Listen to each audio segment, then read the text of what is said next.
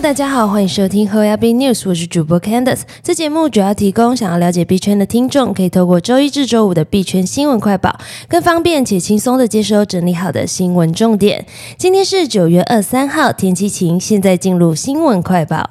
首先，第一则新闻，称喊比特币上看一百万美元，Kraken 执行长宣布将辞职。加密货币交易所 Kraken 宣布，共同创办人 J.C. Power 将辞去执行长一职，未来将由营运长 Dave Weavely 接任。J.C. Power 在币圈内一向以敢言著称，他去年就曾表示，比特币未来十年内渴望涨到一百万美元，并且看好比特币的市值有朝一日会超过美元、欧元和其他货币，最终将取代全球法币体系。目前 Kraken 正在物色合适的人选接手担任营运长。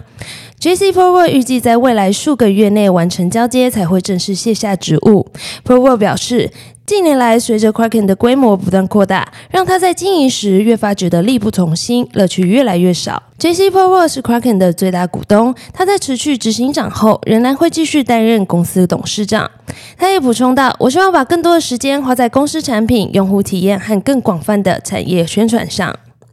接下来看下一则新闻，首日烧毁不到三千美，LUNC 上限一点二 percent 税制。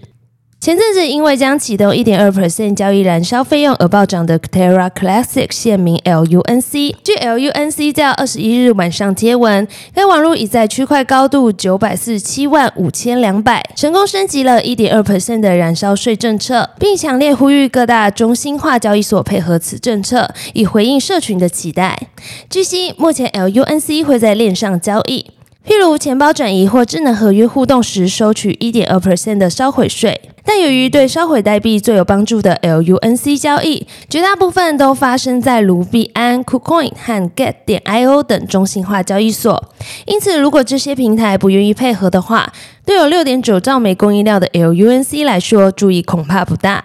至于在 LUNC 价格方面，二十一日傍晚正式上线烧毁机制后，虽然一度上涨约五 percent，来到了零点零零零二九美元，但不久后又开始下滑，并在美国再次升息三码的压力下，随着大盘最低来到了零点零零零二六七美元。接下来看下一则新闻，野村成立加密风投部门，欲投资 DeFi、Cfi 与 Web 三。野村控股二十一日宣布成立数位资产投资公司 Laser Digital，该公司将专注于二级市场交易、风险投资和投资者产品等三大核心领域。Laser Digital 首先将专注于发展其风险投资部门 Laser Venture Capital，该部门将投资区块链领域当中发展 DeFi、Cfi、Web 三和区块链基础设施的公司。在未来几个月，Laser Digital 还计划推出新的交易服务和投资产品。野村控股执行长奥田健太郎在声明中表示，保持在数位创新的最前沿是野村的一个关键优先事项。这就是为什么我们在努力实现业务多元化的同时，在今年早些宣布野村将成立一个专注于数位资产的全新子公司。野村控股对加密货币领域并不陌生，该公司早在二零二零年就与加密资产管理公司 CoinShares 和硬底钱包供应商 Ledger 共同成立了加密货币托管机构 Komainu。接下来看下一则新闻：FTX 拟融资十亿美元，知情人士表示正与投资人洽谈。